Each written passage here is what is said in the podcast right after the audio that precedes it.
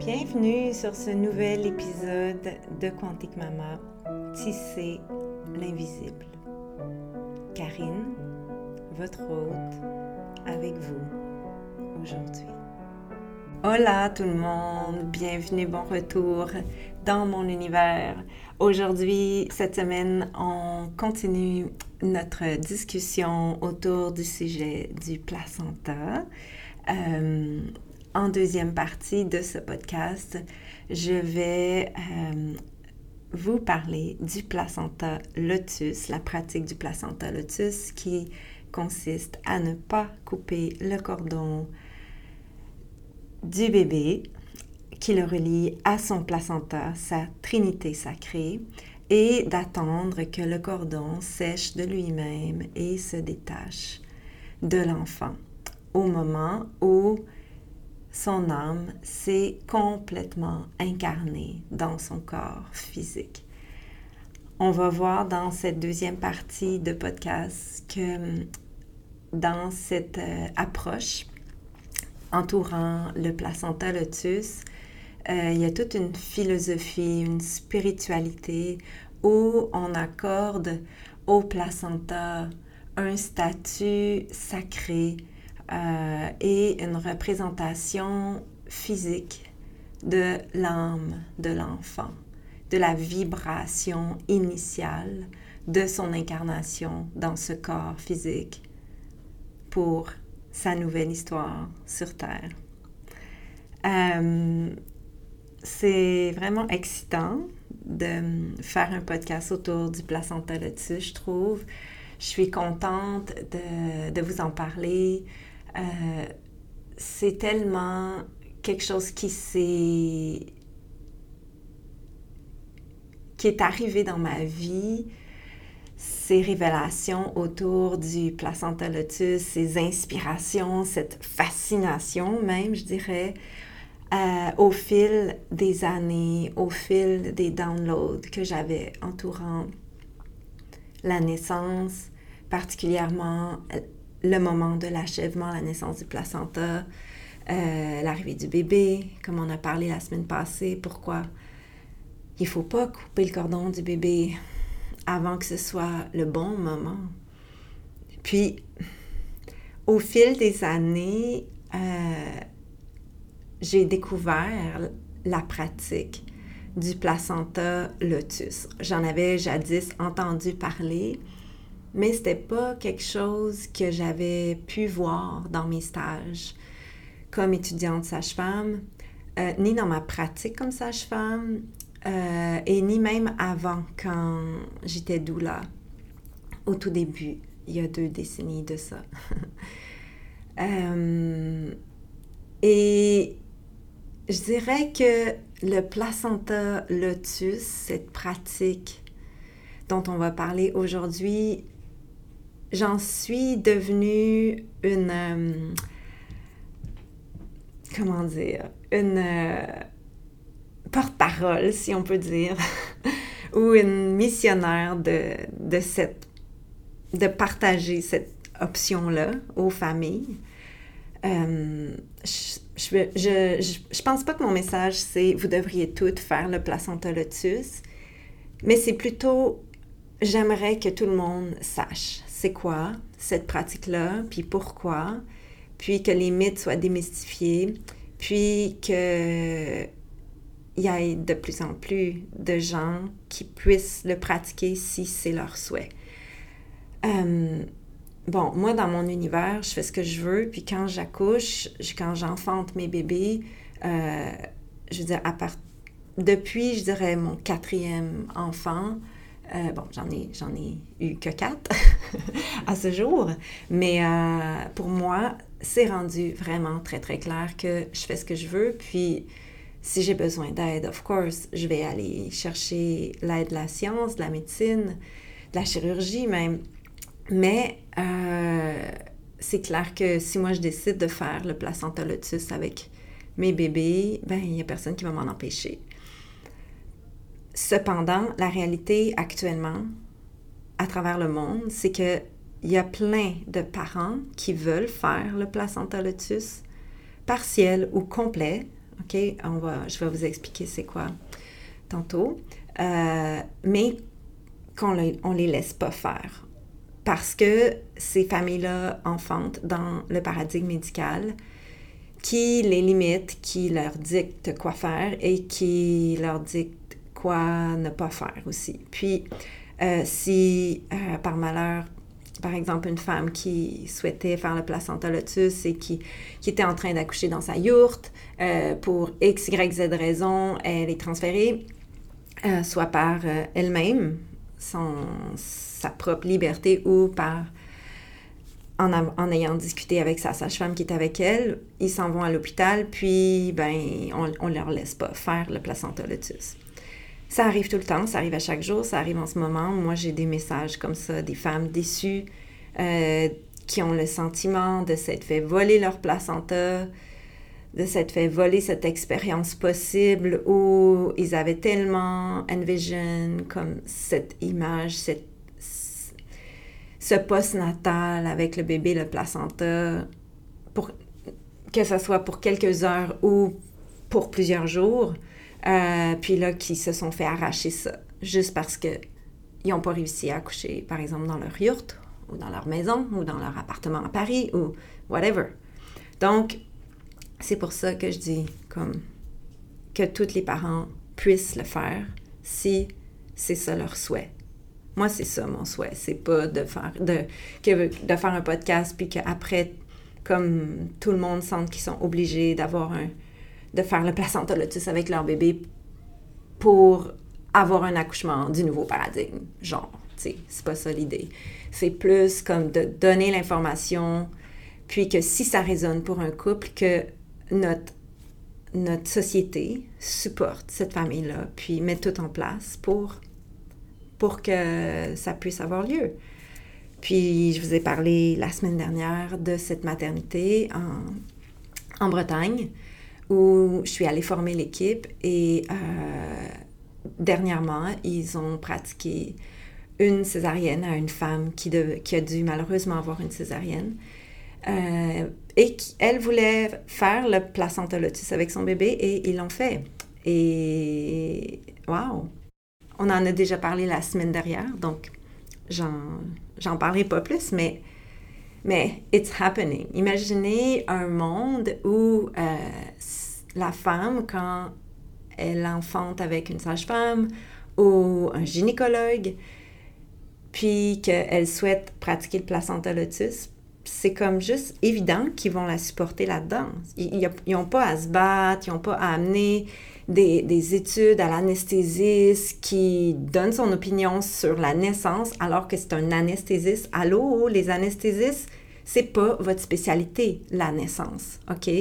si les sages-femmes, le gynéco euh, endossent le choix des femmes, des familles d'une façon, c'est que, je veux dire, it's all good. You can trust them. Puis, tu sais, comme, Alléluia, les anesthésistes existent, puis, tu sais, on peut avoir des chirurgies, whatever chirurgie, tu sais, avec leur aide, mais comme, bref, les parents dans ce monde-là seraient supportés même par les anesthésistes. Imaginez. Ah, j'ai l'impression que je déparle, mais je pense que mon message, vibre à travers mes mots quand même. En tout cas, j'espère. Euh, donc, on va parler de ça aujourd'hui.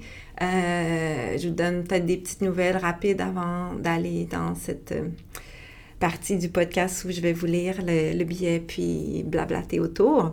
Euh, ben, la semaine, dans la dernière semaine, c'était aussi intense que les dernières semaines. Les choses continuent de se placer.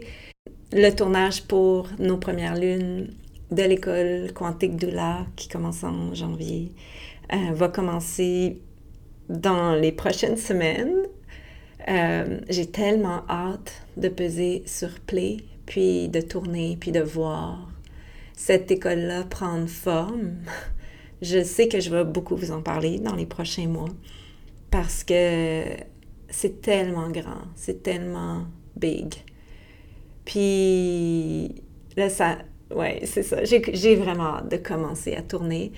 Puis là, ce qui est monté dans la dernière semaine, c'est ça n'a pas d'espèce de bon sens de tourner comme autant d'heures de vidéos dans ton bureau, chez vous, tu sais. Comme, c'est pas humain, là, parce que, parce que j'ai comme plein d'enfants, puis il y a de la vie, là, chez nous. Donc, c'est clair que on va entendre les sons en arrière. Sinon, il faut que je mette tout le monde dehors. Puis là, il commence à faire froid au Québec. Vraiment froid. Donc, si c'était l'été, ce serait vraiment envisageable de tourner les vidéos chez nous parce que ma gang pourrait être dehors, aller faire des trucs. Mais là, là, il commence à faire froid au Québec. Puis, bon, c'est sûr que nous, on est hyper frileux en plus.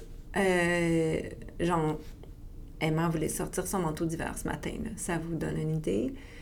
Euh, non, mais c'est vraiment la saison des lainages, puis des vents, puis c'est l'automne qui s'en vient, là, fait que c'est pas réaliste. Donc, ce qui a monté cette semaine, tout ça avec euh,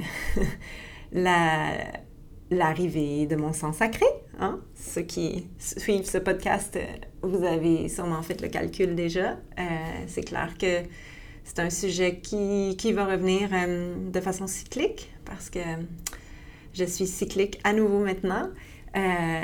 puis comme je vous expliquais, je ne sais plus dans quel épisode, mais quand on a nos lunes, quand on a nos menstruations, les femmes, c'est vraiment euh, comme ce qui est plus utile ou ce qui est nuisible doit être euh, éliminé. Évidemment, avec l'arrivée de mes lunes, euh, ben, c'était devenu très, très plein. La pression par rapport à organiser le tournage dans mon bureau à la maison était comme avait juste pas rapport. C'était comme mais non, ça n'a pas rapport. Ça va bien trop crier. Puis là, ça comme l'évidence s'est imposée, tu sais. Fait que là, je cherche un local. Euh, puis j'espère que la semaine prochaine, je vais être capable de vous dire j'ai trouvé mon local de rêve, puis on commence le tournage. Parce que le début du tournage euh, des vidéos, est prévu début septembre. Donc, ça s'en vient. J'ai tellement, tellement hâte, tellement hâte de peser sur Play, de voir ça prendre forme, cette plateforme-là. C'est vraiment comme un. On parlait, moi puis Mélanie, euh, on se parle tout le temps, of course. Euh, mais on parlait cette semaine, puis tu sais, je disais, c'est comme si on va chercher quelque chose dans une autre dimension, puis on le matérialise dans la réalité de maintenant, tu sais. C'est vraiment ça le feeling. Puis c'est so, so exciting. Vraiment. Puis une autre affaire qui a, qui a émergé comme une évidence avec, euh, avec mon sang sacré, un download inévitable qu'il fallait absolument euh, s'occuper de, c'était de trouver notre maison au Costa Rica pour, euh, pour l'hiver prochain. Puis, tu sais, on a une maison là-bas qu'on avait l'année passée, puis c'était parfait pour l'année passée. Puis, ça pourrait être encore parfait pour cette année, mais c'est pas. On, avait envie de, de, autre chose. De. Ouais, on avait envie d'autre chose, de tisser des nouveaux souvenirs dans une nouvelle maison, mais sans faire le compromis que ça soit proche de notre terre, parce qu'on veut travailler sur notre terre. On veut planter des, des ananas, on veut planter des, des noix de coco, puis tu comme envision qu'est-ce qu'on va faire sur cette terre-là, puis passer du temps avec le Bouddha de Sivan, qui est là-bas, qui nous attend. Donc, euh, on, se limitait de façon très consciente par rapport au périmètre parce que on essaye de créer cette abondance dans notre vie ou est-ce que on se donne le droit d'avoir le scénario idéal. Puis ben on trouvait pas de maison. Je vous ai déjà dit dans un des épisodes que euh, on allait probablement retourner dans la même maison, puis c'est cool, puis tout. Mais là, avec mon sang sacré, c'était comme Martin, genre, d'ici les prochains jours, là, il faut vraiment qu'on aille notre maison, puis qu'on sache que si on retourne à la même maison, moi j'ai besoin de le savoir. je veux la réserver, tu sais, je veux qu'on paye le premier mois. Puis si c'est pas elle, ben, tu sais, comme show me how easy it can be, là, il faut qu'elle arrive, la maison, il faut qu'elle apparaisse. Puis j'ai dit à Martin, là, c'est toi qui gères ça. Moi, j'ai la tête tellement pleine que hum, je te fais confiance. Puis, ben, la maison est apparue dans les derniers 24 heures. Et c'est so exciting parce que en plus de tout ça, pendant que Martin faisait les démarches, puis qu'on a eu, tu sais, comme des options, puis c'était jamais ça. Puis là, finalement, cette maison-là, ben, on a appris que notre nounou, euh, elle acceptait de, de, nous suivre dans l'aventure si on voulait. Puis, elle a abandonné l'école. elle a pris comme un an sabbatique, disons-le comme ça. Puis, elle n'est pas elle n'a pas fait sa rentrée cette semaine. Et ça, pour moi, c'était comme vraiment impressionnant. Puis là, je sais qu'elle écoute mes podcasts, fait que, tu je veux pas y mettre de pression, là. Je veux dire, euh, tu sais, elle peut faire vraiment ce qu'elle veut, puis elle peut changer d'idée, mais je penserais pas que ça va arriver. Ce que je veux dire, c'est que c'était magnifique de témoigner ce cheminement qu'elle a eu, tu sais, à partir des quelques semaines qu'elle a commencé à travailler chez nous avec les enfants, euh, comment elle a saisi comme notre famille, puis de dire comme, wow, tu sais, si vous avez besoin l'hiver prochain, comme moi j'y pense, j'aimerais ça faire l'école à distance, puis vous suivre. Puis là, finalement, tu sais, c'était super excitant, puis on y pensait, mais là, c'était comme, ben là, ça va nous prendre une chambre de plus, puis c'est des sous de plus, puis est-ce qu'on a les moyens, puis etc. Toutes ces questions. Puis comment est-ce qu'on organise ça? Si elle vient, comment, comment on fait? dans le fond, elle devient comme une, une au-pair, mais on ne veut pas s'empiéter un sur l'autre. Moi, j'ai vraiment quelqu'un qui est intense à vivre au quotidien. Puis je pense que si on a une au-pair qui habite avec nous, il faut vraiment qu'elle ait son espace. Puis moi, j'ai besoin de mon espace avec ma famille. Donc, c'était comme, mais non, mais là, la, maison qu'on avait l'année passée, ça fonctionne pas parce qu'il y a juste trois chambres, puis tout le monde est collé, puis oh my God, comme, tu sais, universe, là, l'univers, montre-moi comment ça peut être facile, là, comme, manifeste-nous la maison, puis donne-nous des signes clairs, parce qu'elle est sur le point d'abandonner son école, tu sais, comme. Puis, cette maison-là est arrivée le jour où elle a décidé, comme, qu'elle n'allait pas faire sa rentrée. Puis il y a quatre chambres, puis c'est comme les, grandes, la, la, nounou, puis Jadev, notre grande, sont comme d'un côté de la maison, puis nous, on est de l'autre côté de la maison. Donc, c'est juste tellement parfait. Puis, la personne avec, à qui on va louer, tu sais, c'était comme, ben, combien vous voulez payer, puis it's all good, tu sais, comme, votre prix va être le mien. Donc, Wow! Tu sais, quand je vous parle de, loi de l'attraction, de, droit à l'abondance, c'est ça que je veux dire. Tu sais, comme, soyez clair avec l'univers, c'est quoi que vous voulez, puis c'est incroyable comment les, choses se manifestent. Puis c'est ça qui s'est passé dans la semaine qui vient de passer. Donc là, on va partir à nouveau à 6 euh, bientôt, ben, dans les prochains mois. D'ici la fin de l'année, on va retourner dans la jungle si euh, les frontières nous le permettent. C'est les compagnies aériennes d'école. Euh, ben, on va partir à 6 encore cette année. À 5 sans Sévan, mais à 6 encore. Donc, euh, ouais. Alors voilà, je pense que ce que ce que j'espère vous inspirer en vous partageant comme ça des petites brides de mon, de mon existence, c'est, des preuves concrètes qu'on peut manifester à peu près n'importe quoi. Si ça, si ça a du sens, puis que c'est aligné avec l'amour, puis avec la justesse de nos étoiles. Puis c'est incroyable, la puissance de, de vivre sa vie comme ça, tu sais. Puis c'est pas nécessairement facile puis confortable, mais sérieux, ceux qui, ceux qui goûtent à ça puis ceux qui comprennent ça, ben, ils voient juste les manifestations de ça. C'est ça, la, la loi de l'attraction, le droit à l'abondance. Wow!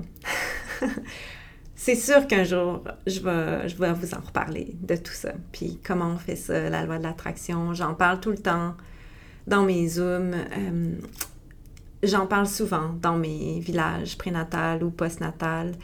Particulièrement dans les villages prénatals, tu quand on parle de, de envision the perfect birth, tu comme de visualiser la naissance idéale l'idée de faire ça quand tu es enceinte, c'est vraiment de, de mettre la loi de l'attraction en action.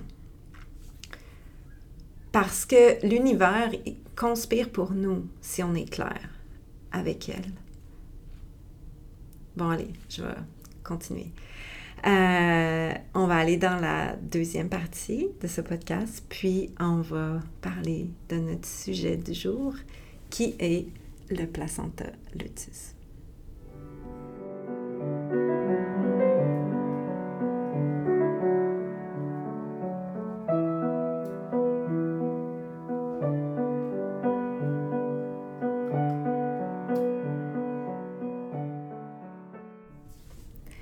Le placenta lotus pour une incarnation optimale.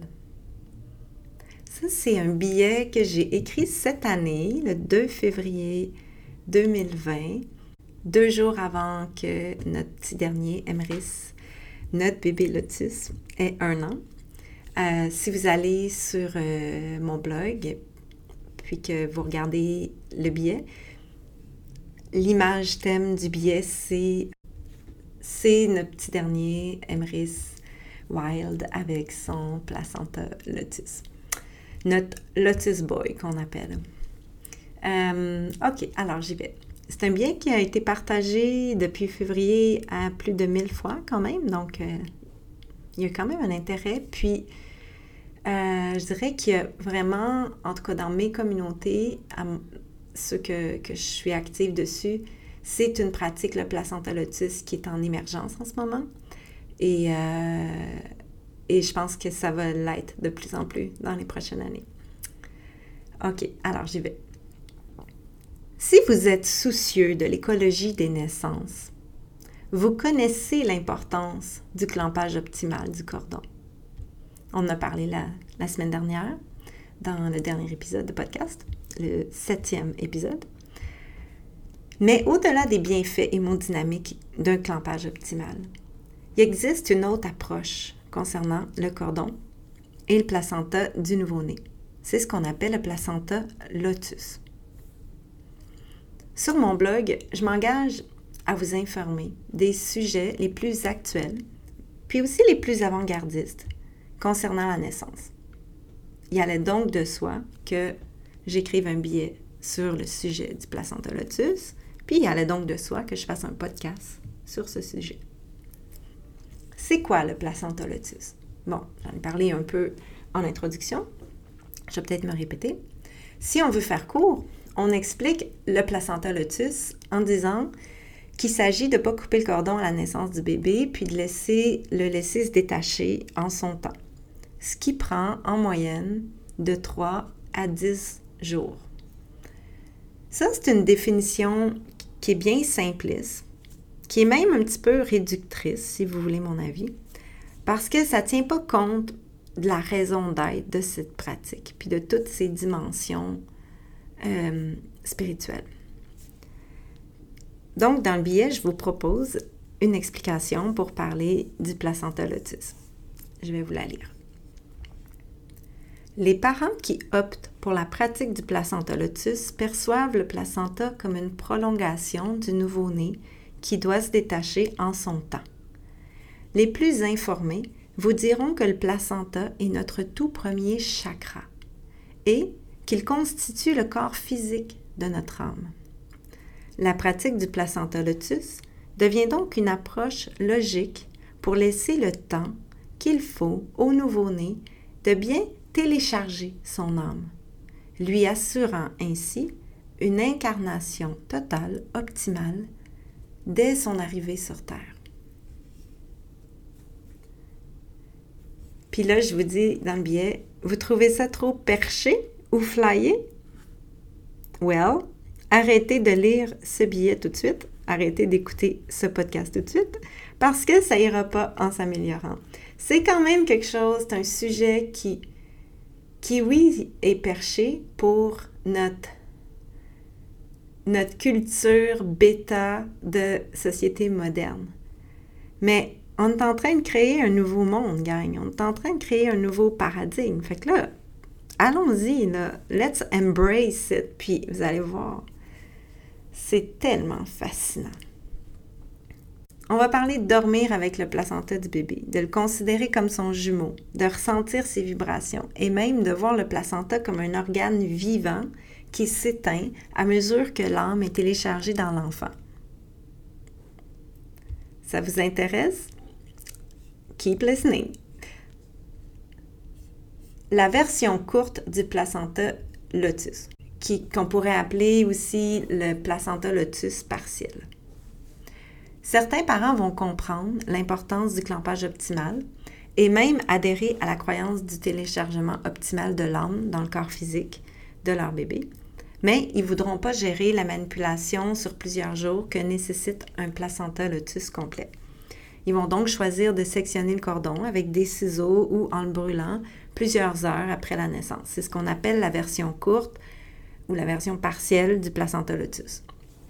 Dans cette approche, le placenta reste attaché au bébé pendant 2 à 4 heures, parfois un peu plus, des fois 12 heures, puis le cordon est sectionné. Dans les dernières années, cette pratique est devenue pas mal la pratique courante dans la plupart des maisons de naissance au Québec, en tout cas.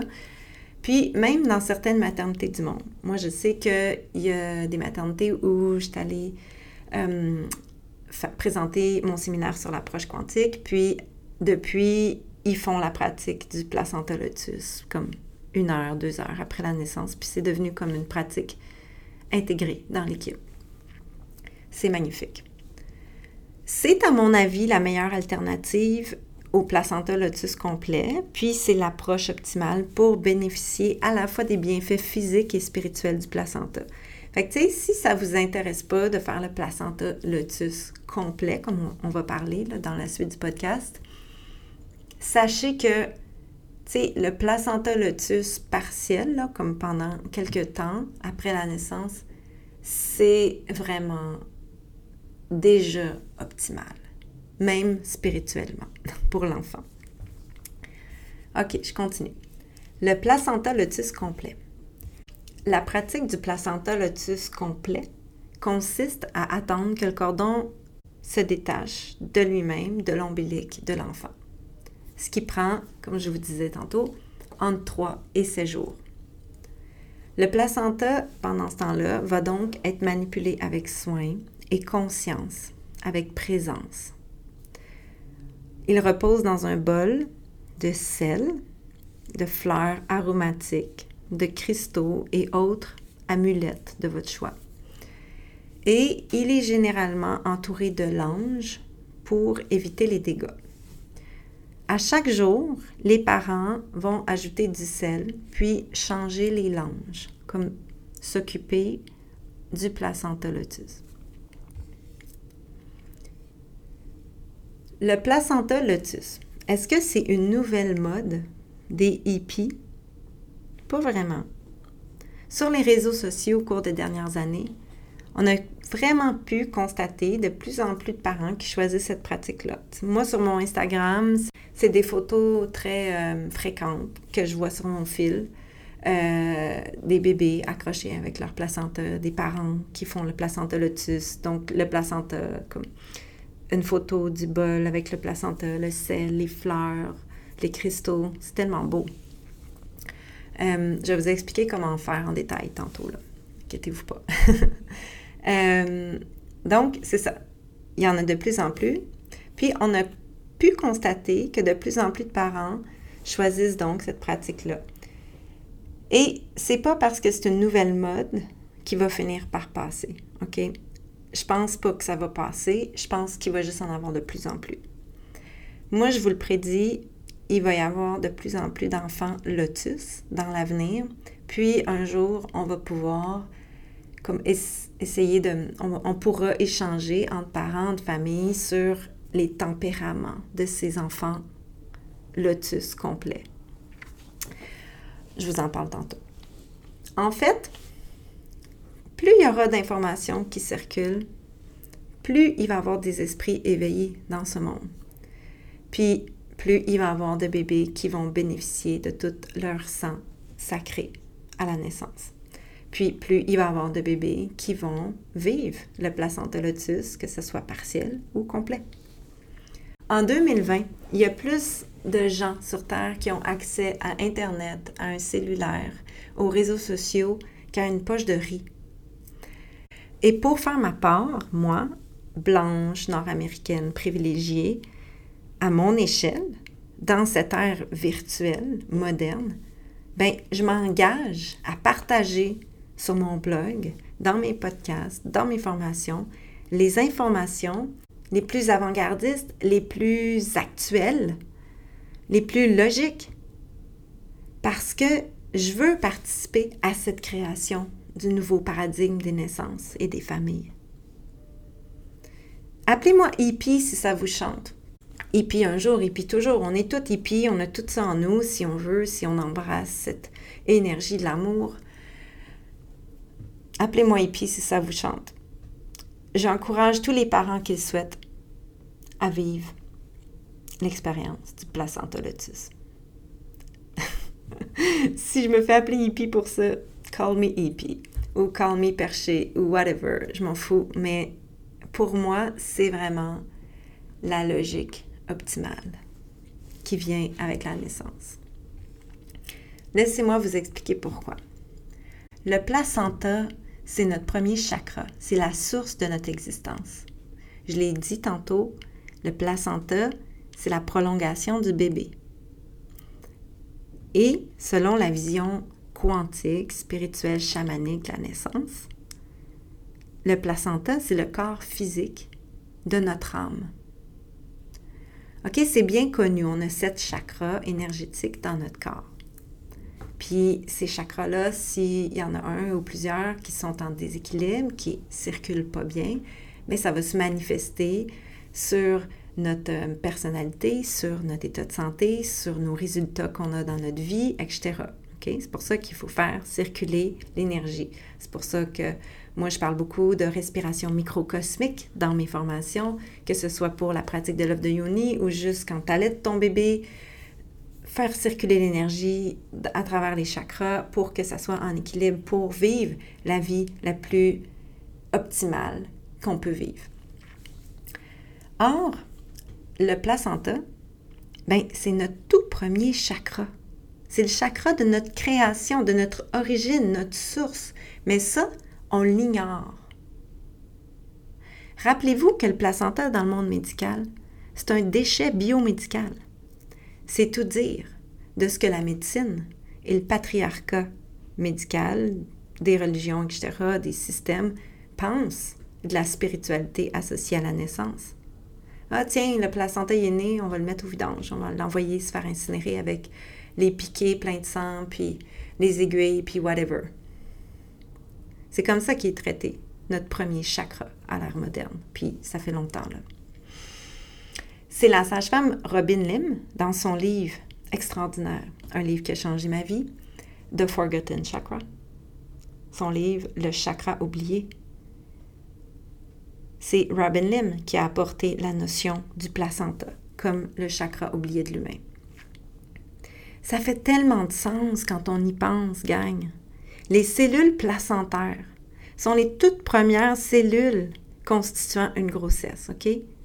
Elle constitue notre premier centre énergétique, notre source en tant que personne unique. Si bien que si le placenta, le premier chakra de qui on est, est pas bien formé, pas bien implanté dans l'endomètre de l'utérus au moment de l'embryogénèse, il s'en suivra forcément une fausse couche ou des complications majeures au cours de la grossesse. C'est pour ça que quand ça c'est pas toutes les femmes qui ont des fausses couches à répétition que c'est ça la cause, mais les femmes qui ont des fausses couches à répétition, euh, on va parfois entendre comme l'hypothèse de c'est peut-être un problème avec la placentation au moment de l'embryogénèse. Puis c'est comme si ces femmes-là, pour des raisons X, ils n'arrivent pas à... Le, le placenta, n'arrive pas à, à bien se développer au tout début de la grossesse, donc ça fait une fausse couche. Mais bon, c'est un autre sujet, ça. On continue. Pourquoi pratiquer le placenta lotus? Selon l'approche quantique, la vision quantique de la naissance, le placenta lotus permettrait une incarnation optimale de l'âme de l'enfant dans son corps physique. Le résultat, donc, un enfant complètement incarné. Combien de fois on a croisé des gens, des parfaits inconnus avec notre bébé, notre bébé Lotus, dans sa première année. Puis son regard, les gens voyaient son regard, puis ils nous disaient Hey, il est tout là, lui. C'était un commentaire qui revenait vraiment souvent. Puis j'ai parlé avec d'autres mères qui avaient pratiqué le placenta lotus avec leur bébé. Puis elles aussi, elles me disaient Aïe, moi aussi, tu sais, comme les gens, c'est ça qu'ils nous disent de notre bébé, il est tout là. En tout cas, je continue. si à la naissance, on coupe le lien entre le nouveau-né et son placenta trop vite, non seulement ça va avoir un impact sur sa santé à long terme, on en a parlé dans l'épisode la semaine dernière, mais le téléchargement de son âme pourrait être incomplet. Ouh, là, on devient perché, OK? On continue. Je vous explique. Et ça, ça se manifeste là, dans notre ère moderne. On peut le voir partout. On a tout été coupé de notre placenta, moi y compris. Des générations et des générations en quête de leur chakra oublié. C'est ça le résultat de ça. Ces pratiques-là barbares de notre système médical qui coupe le cordon à la naissance, là, entre autres choses, il y a ça. On est comme on mène une existence toujours inconsciemment à la recherche de ce chakra perdu, de ce chakra volé à la naissance. La pratique de couper le cordon à la naissance qui perdure depuis plus de 200 ans, serait d'ailleurs une hypothèse, donc, pour expliquer la nature matérialiste de l'humain moderne. Je vous explique. On s'imagine qu'un nouveau canapé, par exemple, nous rendra heureux parce que ça va être donc beau. On va tout refaire le décor, puis là, après ça, on va être comme. On va être bien. Puis oui, c'est cool, des beaux décors, tout ça, des beaux canapés. I'm all in, là. Mais. Puis là, on, on a notre nouveau canapé, puis finalement, on se retrouve puis on est encore nous, avec nous. Puis la source, elle n'a pas été adressée, donc le sentiment est le même. On s'imagine qu'une retraite de méditation, par exemple, nous aidera à mieux nous connaître. Hey, c'est là, là, avec la pandémie, c'est pas une super business, les retraites, mais les retraites, euh, je veux dire, il y en a partout dans le monde des retraites, normalement. Les gens voyagent pour aller faire des retraites, pour qu'on aille se, reconnecter à notre euh, sexualité sacrée, à notre féminin sacré, à notre féminin sauvage, OK? Des vipassana, des retraites de yoga, name it, là, il y en a plein, puis c'est merveilleux parce qu'on en a besoin, parce qu'on est toutes déconnectés. On est toutes déconnectés de, notre premier chakra, puis on a besoin d'aller créer, retrouver cette reconnexion avec notre soi authentique et véritable on ressent le besoin constant de combler un vide. Puis ça, on en est inconscient. On achète ceci ou cela, mais en réalité, on est à la recherche de cette partie perdue de notre âme qu'on n'a pas pu télécharger à notre naissance. Et si on méditait sur la reconnexion avec notre placenta utérin? Ginette Forget, elle, euh, c'est une femme extraordinaire qui, qui a dédié sa vie, euh, en tout cas une partie de sa vie, à enseigner cette reconnexion avec son chakra oublié, son placenta perdu trop vite à la naissance. Puis j'ai eu la chance de faire euh, cet atelier avec elle de reconnexion avec mon placenta au Unifest 2017 et euh, ça m'a vraiment comme c'était vraiment transformateur pour moi dans ma vie parce que c'est comme si j'avais pu retrouver énergétiquement cette source qui est toujours là. Et pour vous aussi, elle est toujours là. On peut toujours avoir accès à cette source initiale de notre Trinité sacrée qui est dans, dont la vibration est dans l'invisible, dans le fond. Et Ginette, elle, elle a écrit un super livre que je vous invite à découvrir. Ça s'appelle Holos, H-O-L-O-S, La présence en soi. Moi, je n'ai pas lu son livre, mais euh, il paraît que dans ce livre-là, elle parle de cette euh, reconnexion avec euh, son placenta perdu. Puis, je pousserais même, de toute façon, tant qu'à être perché, on va l'être jusqu'au, on va complètement, hein, sans limite. je pousserais même la discussion encore un peu plus loin pour vous donner des preuves. Moi, toute ma vie, j'ai été anémique. OK? Toutes mes grossesses, euh, autour de 28-30 semaines, j'étais très anémique. J'avais des hémoglobines autour de 92.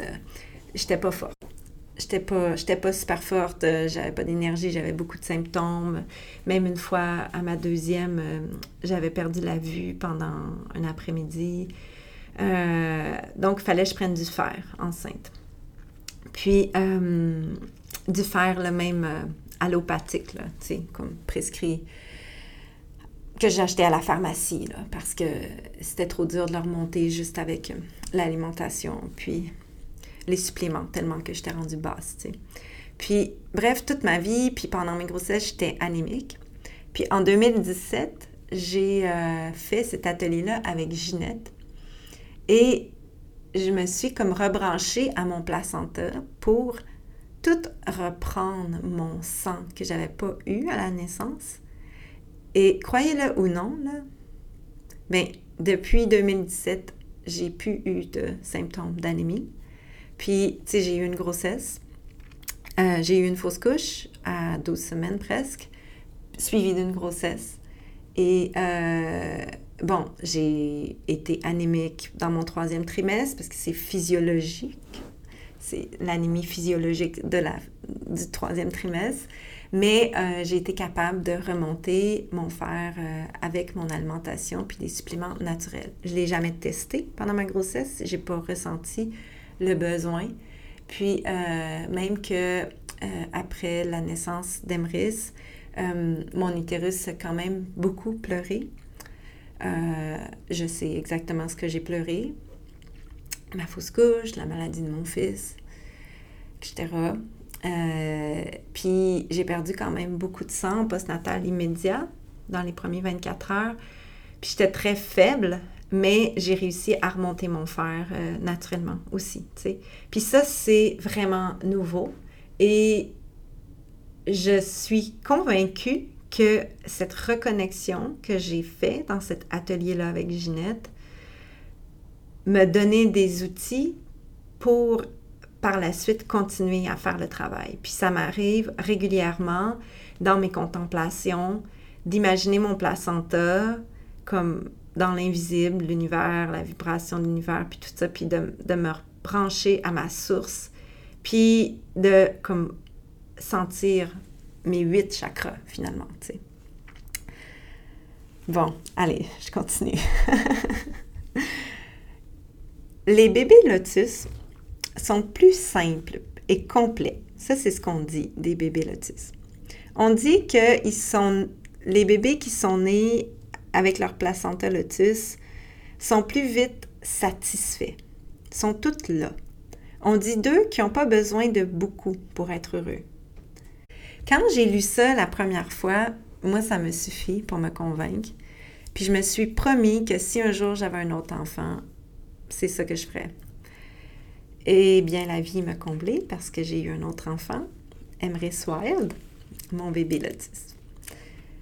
Et c'est effectivement, à date, mon bébé le plus facile de tous.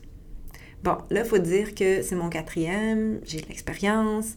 Euh, pour moi, la, parentalité proximale, c'est vraiment devenu comme un mode de vie pur à vida. Je me complique.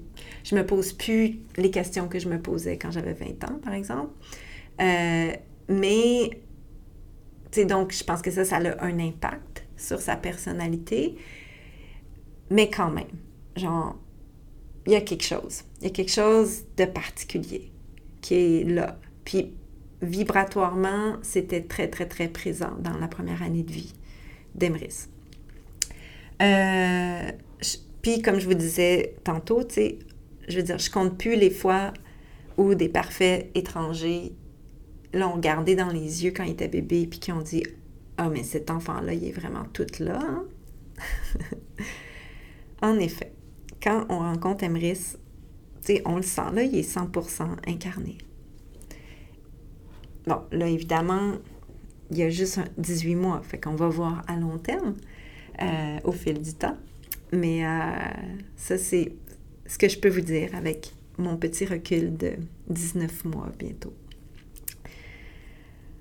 Ah, je vous en reparlerai dans 5 ans, 10 ans, 20 ans peut-être. OK.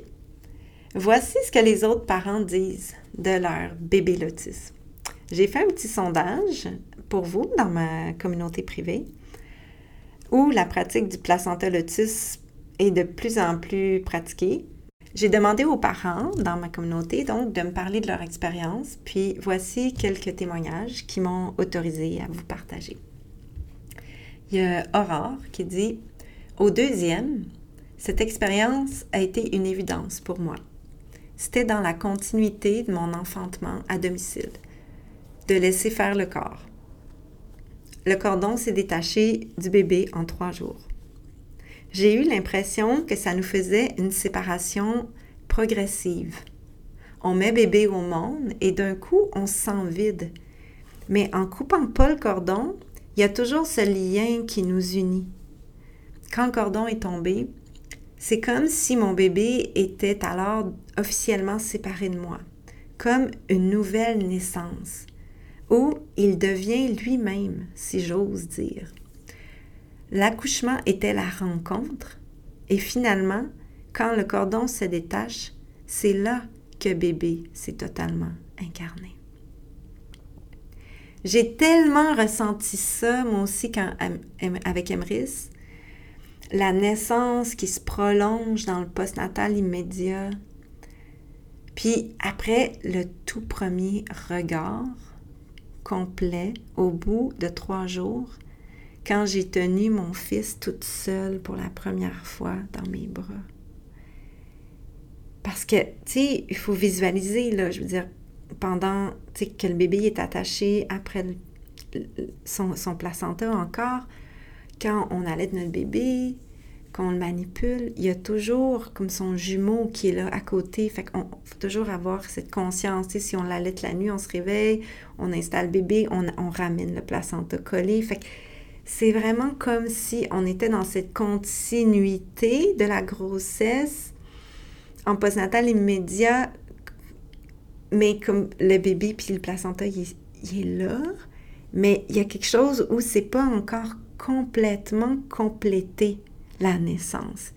Et là, quand le, cordon se détache, puis que tu prends ton bébé comme dans la gravité, toute seule, sans son jumeau, sans, sans son placenta, c'est tellement magique, là. Puis là, tu sais, quand il a ouvert les yeux, moi, je me souviens, je me suis mis à chanter, puis là, je pleurais, puis je chantais à mon bébé. Puis là, quand il a ouvert les yeux, c'est comme si je l'ai vu arriver. Il y a eu les regards des trois premiers jours, puis il y a eu les regards après le placenta lotus. Moi, j'ai pleuré d'extase, j'ai explosé d'amour en voyant ce premier regard. Si mon expérience intime à moi de placenta lotus vous intéresse, vous pouvez l'entendre, hein, by the way, dans le podcast de Karma Mama que j'ai fait avec euh, Christelle qui m'a interviewé euh, en postnatal euh, assez récent encore. Puis, il est cool ce podcast-là parce qu'on entend plein de fou rires bourrés d'hormones de l'amour en plein baby moon. C'est vraiment un podcast collector, je pense. En tout cas, vous pourrez aller l'écouter si ça vous intéresse. Je parle de comment j'ai vécu le placenta lotus. Un autre commentaire de Pauline, qui est d'ailleurs inscrite à notre école Quantic Doula.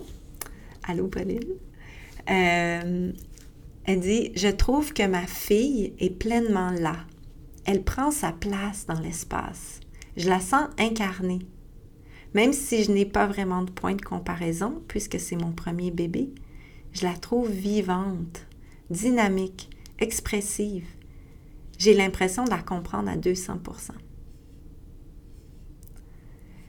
Elsa. C'est comme si la transition entre le dedans et le dehors s'était faite dans la plus grande douceur possible. Avec le placenta lotus, j'ai pu vivre les différentes étapes de la naissance dans la continuité, sans cassure de rythme, sans intervention extérieure, sans objet tranchant ou geste invasif. Face à tant de grâce et de complétude, je ne pouvais que m'incliner et me taire. Après trois jours, quand le cordon est tombé, j'étais en joie. C'était la fête. Nous avons commencé le portage à bras et mon bébé s'est mis à explorer le monde des yeux. Ah, c'est tellement beau. Ça me parle tellement. C'est vrai parce que, tu sais, tant que ton bébé est attaché à son placenta, tu fais pas vraiment du portage à bras. Puis, ben, tu es juste couché à côté, puis tout nu, puis le baby moon optimal. Mais là, quand tu peux, comme, juste prendre ton bébé, puis te mettre debout, puis aller t'asseoir sur le canapé avec. Puis c'est, ça, c'est comme une nouvelle naissance. Euh, Sarah. Sarah, moi, j'ai pu le faire pour un de mes jumeaux.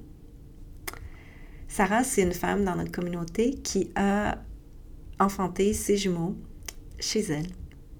Euh, et tout s'est merveilleusement bien passé. Puis elle le fait, donc elle nous raconte. Moi, j'ai pu le faire pour un de mes jumeaux.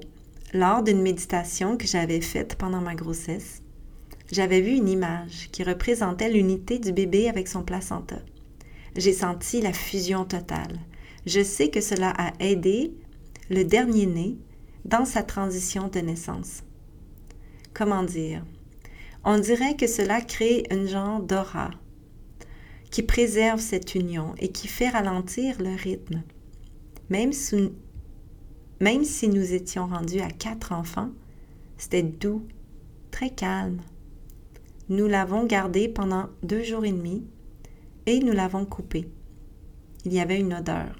Je crois que nous n'avions pas bien fait l'enrobage. Définitivement, cela a inscrit en moi une nouvelle façon de naître. Puis, ben moi, je la connais un peu, son histoire à Sarah, euh, parce que son premier bébé est né, puis éventuellement, euh, après un temps, ils ont euh, coupé le cordon parce que le deuxième bébé a mis un petit peu de temps à naître, si je me souviens bien, puis elle voulait, bouger. Je peux tellement imaginer en fait, je peux imaginer, puis je peux pas imaginer parce que j'ai jamais eu de jumeaux, mais, mais je peux imaginer comme ce besoin de bouger, puis là, tu as un bébé qui est encore attaché au cordon, et, euh, et là, tu veux juste bouger avec tes contractions parce qu'il y a un autre bébé qui arrive, cette envie de couper euh, doit, doit être assez forte. Donc, c'est ce qui s'est passé. Puis, euh, ouais, et là, on est en train de déconstruire quelque chose. Euh, j'entends déjà. S'il y a des gynécos, des sages-femmes qui écoutent, des gens qui sont comme Oh my God, t'as accouché des jumeaux toute seule, puis là, tu sais, comme Karine. je suis pas en train d'encourager de faire ça. Je veux juste vous dire euh, ça. Je pense que chacun a le droit de faire ses choix. Puis si vous êtes enceinte de jumeaux et que vous faites le choix d'aller avoir une césarienne planifiée ou d'enfanter dans votre yourte avec quelqu'un de bienveillant ou toute seule avec votre partenaire, I trust you. That's it. Ça, c'est ma vérité. Comme j'ai pas de jugement dans un scénario ni l'autre. Et euh, les expériences que j'ai dans ma communauté de femmes qui ont eu des jumeaux, c'est que hum, ben, les femmes sont pas, sont pas connes. S'ils si ils sentent que leur bébé est en danger, ils vont à l'hôpital. Puis, quand ils font des choix puis qu'ils accouchent finalement chez eux, ben, à date, j'ai aucune histoire négative. Donc, euh, c'est plus des belles histoires comme je viens de vous raconter. Et ce qu'il y a d'autre dans son témoignage à elle, euh, ah oui, c'est ça, là, ce que je vous parlais, le cordon, c'est vrai que quand on, on étudie la naissance des jumeaux, on apprend que euh, on doit couper tout de suite le cordon du premier bébé quand il naît. Mais je pense que ça, c'est quelque chose qu'on est en train de déconstruire, particulièrement euh, pour les jumeaux Didi, c'est-à-dire euh, diamniotique dichorionique, où chaque bébé a son placenta. Puis moi, j'ai vu, tu sais, pas dans ma communauté, pas encore, mais dans la communauté internationale, j'ai vu comme plusieurs histoires de, de jumeaux Lotus, c'est des jumeaux Didi, Lotus. Donc euh, voilà, c'est quelque chose qui est à déconstruire. Là, on, on va pas en parler plus que ça dans ce podcast parce que c'est pas ça le sujet. Et, by the way, je suis pas une spécialiste des jumeaux. J'ai jamais encore eu la chance de voir une naissance de jumeaux. J'espère qu'un jour j'en aurai la chance. Mais, euh, mais voilà. Et euh, ce qu'il y a d'autre, c'est ça, dans son témoignage, c'est quand elle dit qu'il y avait une odeur. Quand elle dit, je pense que nous n'avions pas fait, bien fait l'enrobage, c'est définitivement ça. Euh, probablement qu'il n'y avait pas assez de sel. Et euh, je vais vous en parler, mais il faut faire des soins au placenta euh, à chaque jour quand on fait la pratique du placenta lotus pour le faire de façon optimalement sécuritaire. OK, je continue. La suite logique du placenta lotus. À plusieurs reprises dans ma communauté privée, les mères ont rapporté qu'après le placenta lotus, elles ont simplement laissé le placenta dans le sel Certaines rajoutaient du sel au besoin jusqu'au moment de le, de le planter en terre sous un arbre. Donc, si vous faites le placenta lotus, pas besoin de le congeler si c'est l'hiver. Euh, apparemment que si vous mettez assez de sel, euh, vous pouvez juste le mettre dans un endroit frais, dans un pot hermétique, puis attendre au printemps. Euh, puis moi, ça me parle vraiment beaucoup, ça, parce que oui, c'est ça, ça me parle vraiment beaucoup. C'est comme une façon de conserver la viande vieille comme le monde, le sel. Puis euh, de mettre un placenta dans le congélateur. Moi, je l'ai déjà fait pendant deux ans pour ma troisième, presque deux ans. Puis je suis pas sûre que c'est comme l'idéal. En tout cas, où j'en suis en ce moment dans ma vie, je le sens pas comme l'idéal. Fait que je trouve ça intéressant d'avoir les témoignages de certaines femmes qui, ont, qui m'ont dit, ben moi, je l'ai juste laissé comme dans une chaudière, dans, dans la chambre froide, il était dans le sel, puis on l'a planté au printemps, puis il n'y avait aucune odeur, aucune odeur, tu sais. Fait que sachez-le. C'est tellement logique. Euh, j'avais bien lu aussi la réflexion de Robin Lim sur la congélation des placentas, puis l'impact possible sur l'enfant. Puis maintenant que les femmes m'ont enseigné cette option, c'est ça qui me semble le plus optimal, en effet. Mais si c'est, par exemple, le printemps, l'automne, l'été, ben euh, vous pouvez aller euh, quand vous êtes assez en forme. Vous n'êtes pas obligé de rocher. Si le placenta se sépare à trois jours, vous pouvez juste rajouter du sel, puis attendre un mois, deux mois, puis quand vous êtes prête, vous allez le mettre sous la terre. Euh, OK, alors là, dans le billet, je dis l'expérience spirituelle la plus puissante de ma vie. Je me souviendrai toujours de ces trois premiers jours avec mon bébé Lotus et son panier placenta. Ces allaitements dans la nuit où je rapprochais mon bébé en coup de dos vers mon sein et où je collais par le fait même le placenta tout près. de nous pour éviter que le cordon tire trop sur son nombril. C'était comme m'occuper de son jumeau, de sa prolongation, une conscience en continu que mon bébé était pas seul, qu'il n'avait pas fini d'arriver. Quand j'allaitais mon bébé, parfois, je pouvais sentir le placenta vibrer comme s'il était content, comme s'il était réactivé par mon lait, ma nourriture d'amour pour mon bébé. Je sais, c'est vraiment perché, mais c'est pas des jokes. Je me souviens de regarder le placenta puis de voir comme, des rayons de lumière, comme si ça pulsait à côté de moi pendant que mon bébé faisait Ce premier regard après la séparation de son placenta, quand j'ai vu son âme arriver dans ses pupilles, j'ai pu entendre mon fils me dire Ça va, maman, je suis là, je suis bien là, je suis arrivé, je t'aime, je suis content. Vraiment la fête. OK, les avantages du bébé l'autisme. Outre une incarnation optimale, si on croit à l'incarnation, bien sûr, la pratique du placenta lotus comprend plusieurs avantages. La mère se repose au maximum parce qu'on reste au lit collé sur notre bébé. Tout le monde sait ça. Je vais vous en parler un jour. Je vais vous lire mon billet en postnatal. Reste couché et colle-le, ton bébé. Euh, un autre avantage, bébé reste au lit. Il est très peu manipulé. Trimballer un bébé avec un panier placenta puis un cordon rigide comme du cuir après 36 euh, heures, c'est pas super invitant. Tant que bébé et lotus, on reste au lit, collé, isolé du monde. Ça filtre les visites non aidantes et les visites aidantes. Il y a très peu de visites pendant quand le bébé est encore en placenta lotus. Et euh, c'est une bonne chose. Parce que ceux qui viennent, ça va être ceux qui vont vous amener un repas, qui vont venir vous masser les jambes, qui vont venir faire un lavage, etc., puis qui vont être fascinés par le placenta lotus.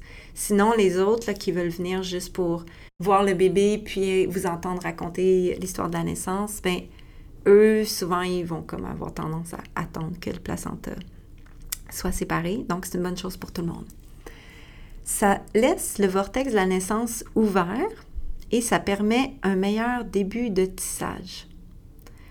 Parce qu'on reprend moins vite les activités dans la maison. On reste couché, on colle notre bébé, on se repose, that's Puis, ça nous permet de repenser à la naissance. S'il y a des questions qui émergent, les poser à notre sage-femme quand elle vient nous visiter. Euh, ou en parler avec son partenaire, sa partenaire, etc. Ça fascine les frères et sœurs et ça leur enseigne l'importance de respecter et honorer la trinité sacrée du bébé cordon placenta. Moi, je me souviens d'Emma qui avait euh, qui avait 6 ans quand son frère est né. Elle trouvait ça tellement cool puis, elle nous a demandé, moi, j'ai-tu eu ça, tu sais? Puis on lui a dit, non, malheureusement, toi, t'as pas eu ça, tu sais, mais, mais t'as eu ton placenta pendant un petit temps, puis après, on a coupé le cordon, c'est, ta grande sœur qui a coupé le cordon, fait c'était correct, là.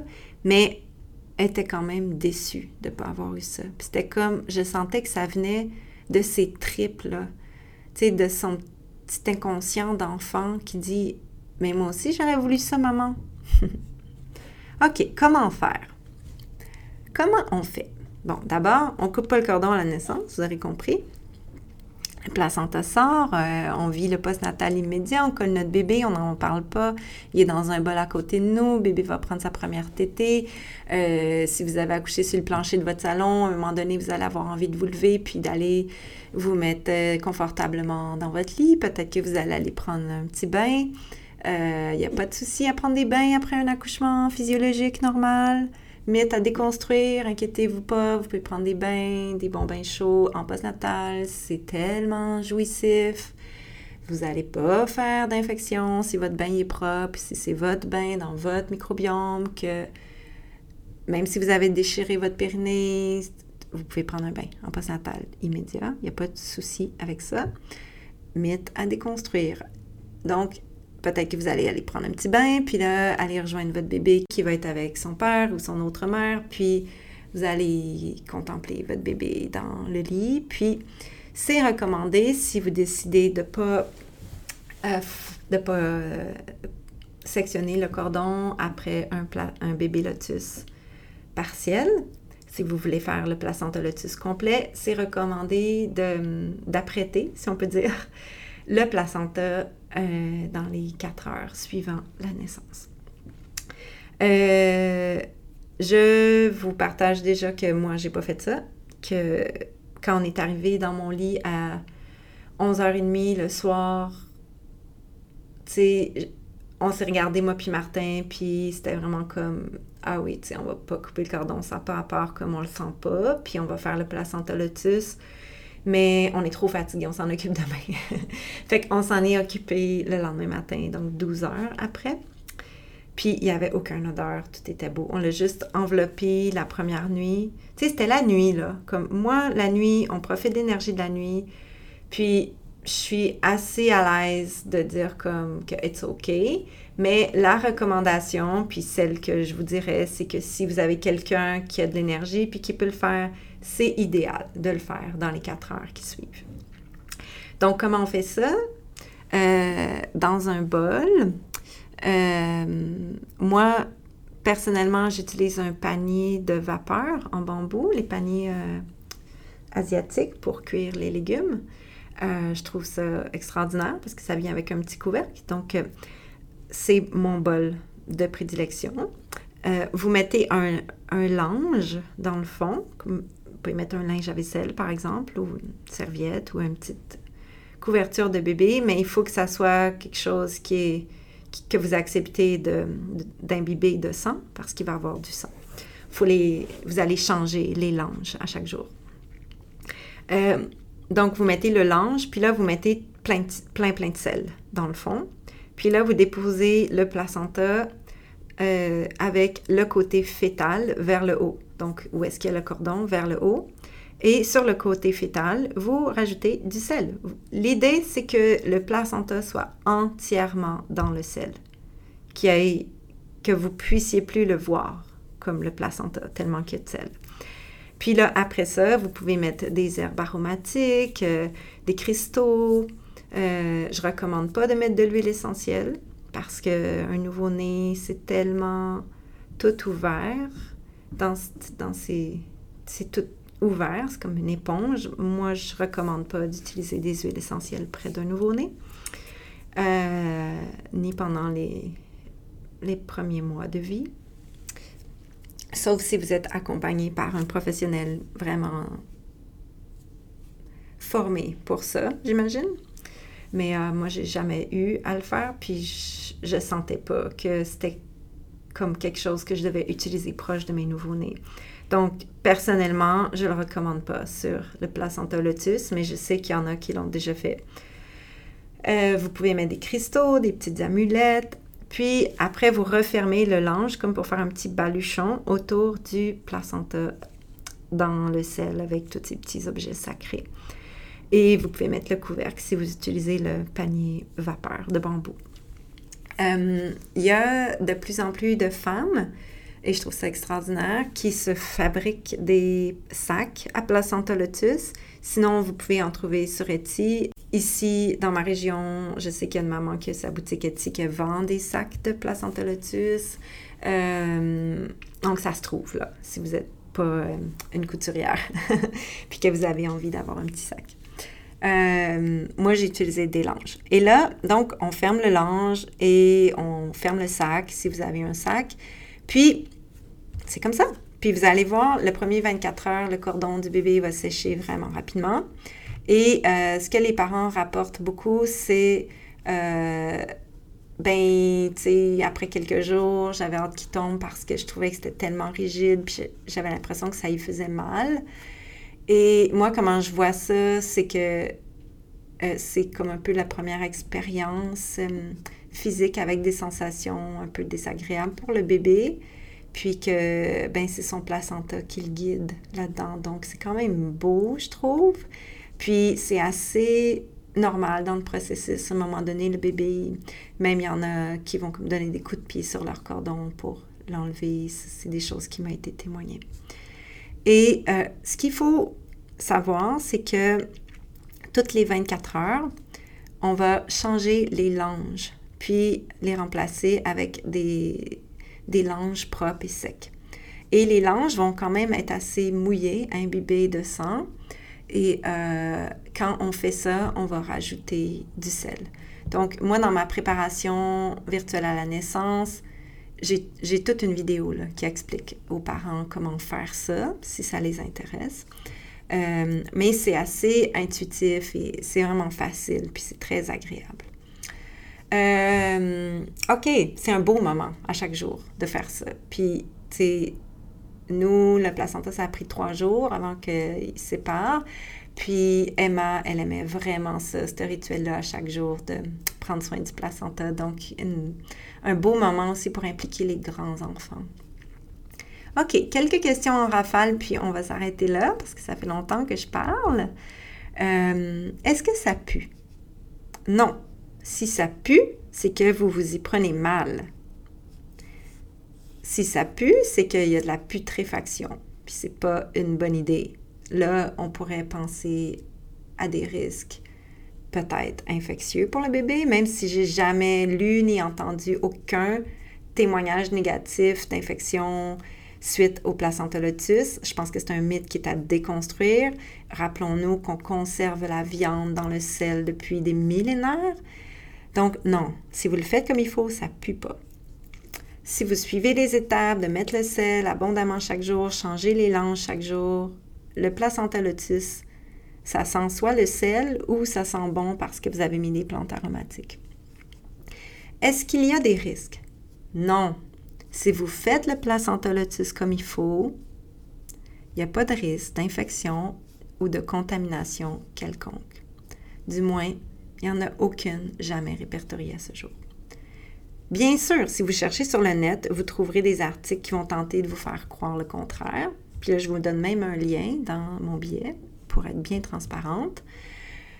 Euh, il y en a qui vont comme vraiment illustrer ça, tu sais, comme les risques de dormir avec un morceau de viande qui pourrit à vos côtés. Ben, en effet, c'est pas bon. C'est pas, je, il n'y a aucun parent qui laisserait son bébé dormir avec un placenta qui pourrit à côté de lui, encore attaché à son, place, à son cordon. Ça, les gens qui pensent que des parents qui font ça, c'est des gens patronizing, patriarcal, qui pensent que les femmes, ils sont irresponsables, puis on va leur montrer comment accoucher, puis on va les accoucher, tu Non, on est dans un autre paradigme. Moi, je travaille avec des parents vraiment wise, vraiment informés, qui savent lire des études, parfois même qui sont plus à jour sur les études que leur sage-femme ou leur médecin, puis, c'est pas des parents irresponsables qui dorment à côté d'un morceau de viande qui pourrisse attaché à leur bébé. Ça, mythe à déconstruire. Il n'y a pas de risque répertorié, ni même logique, même si on essaye d'y penser, il n'y a pas de risque. OK? Cette pratique-là, c'est sécuritaire, puis c'est spirituel, puis, tu sais, faut voir le cordon après 24 heures, à quel point il est dur comme du cuir, pour comprendre que c'est pas une autoroute à bactéries. Euh, OK. Quand c'est bien fait, donc le placenta lotus, c'est sécuritaire, c'est sacré, c'est beau, c'est doux, c'est magique, c'est grandiose. Wow! ah, combien de temps ça prend pour que le cordon se détache? Je vous ai dit 3 à 10 jours. Personnellement, euh, j'ai jamais vu plus que 7 jours, mais je sais qu'il y en a que ça a pris plus que ça. Et je vous dirais que si vous le faites, à un moment donné, vous allez avoir envie que ça finisse, puis que vous allez contempler l'idée de couper le cordon, puis ça se peut que vous le fassiez. Euh, mais si vous tenez bon, moi j'ai remarqué que le, cordon se détache souvent 12 heures, dans les 12 heures après. Est-ce qu'on peut consommer le placenta après avoir fait le placenta lotus? Dans son livre, Robin Lim dit qu'on peut l'encapsuler. Robin Lim, celle qui a écrit The Forgotten Chakra.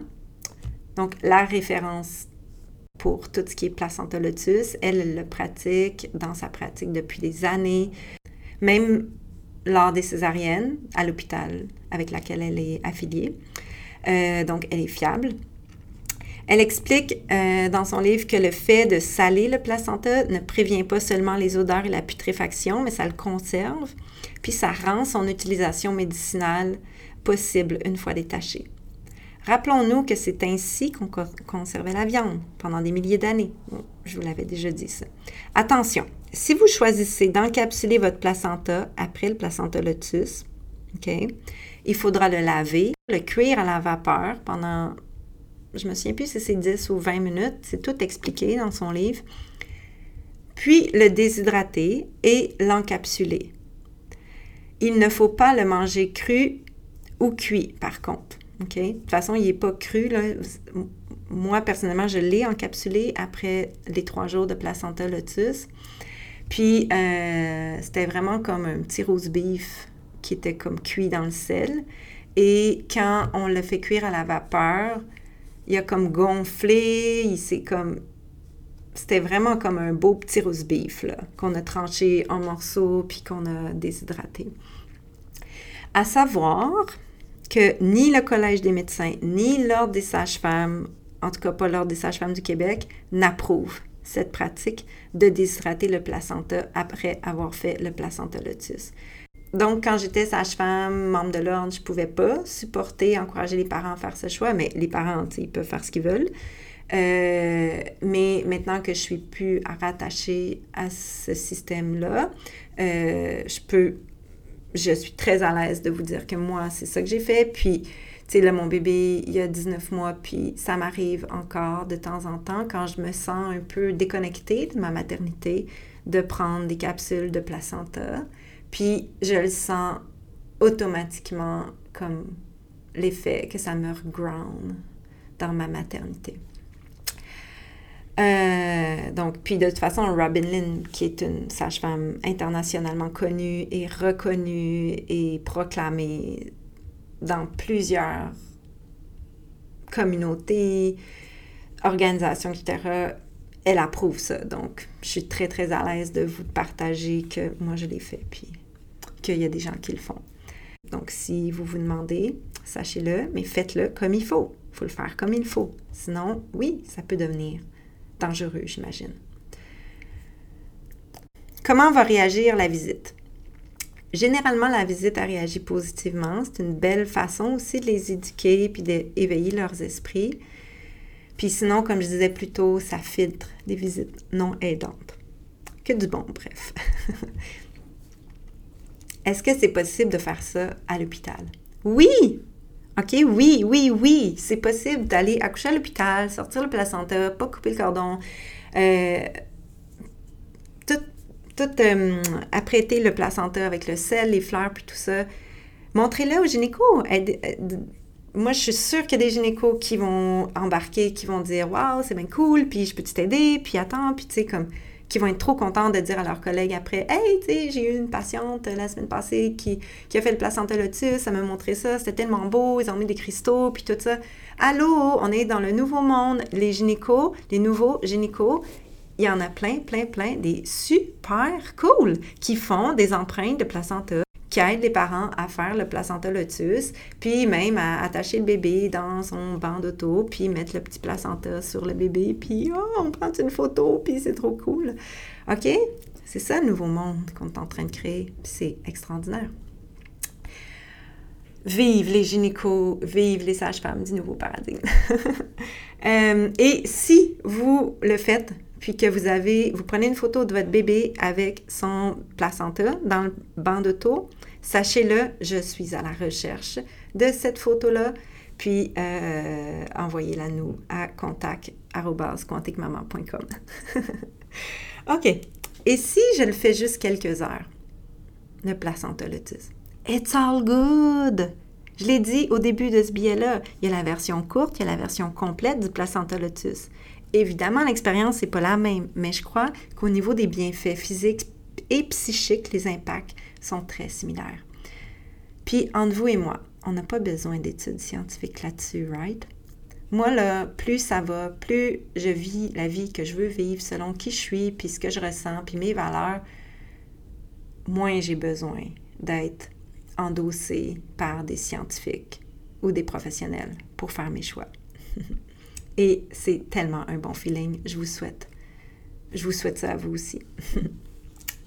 Dans tous les cas, si après quelques heures le placenta, de placenta lotus, vous décidez de couper le cordon et que vous le faites avec conscience, gratitude, révérence, en remerciant le placenta d'avoir aidé votre bébé à venir au monde, ben, vous venez d'offrir à ce nouvel humain sur Terre l'arrivée la plus optimale. Oh. Puis là, dernière question, on va finir avec ça. Mais les animaux, eux, ils mangent le placenta, ils font pas le lotus avec. Well, si la plupart des mammifères mangent effectivement le placenta de leur bébé, les singes, nos cousins primates, semblent pratiquer eux aussi le placenta lotus avec leur bébé. Et là, dans mon billet, sur mon blog, je vous mets deux vidéos où on peut voir la maman singe trimballer son bébé avec le placenta qui traîne en arrière. Selon les experts, après un certain temps, la mère finit par manger le placenta, mais elle laisse le placenta lotus pendant un temps. Donc, voilà, c'est dans la nature. Il n'y a rien de perché là-dedans. C'est perché parce qu'on vit dans une société moderne bêta, mais c'est l'histoire de l'humanité, tout ça.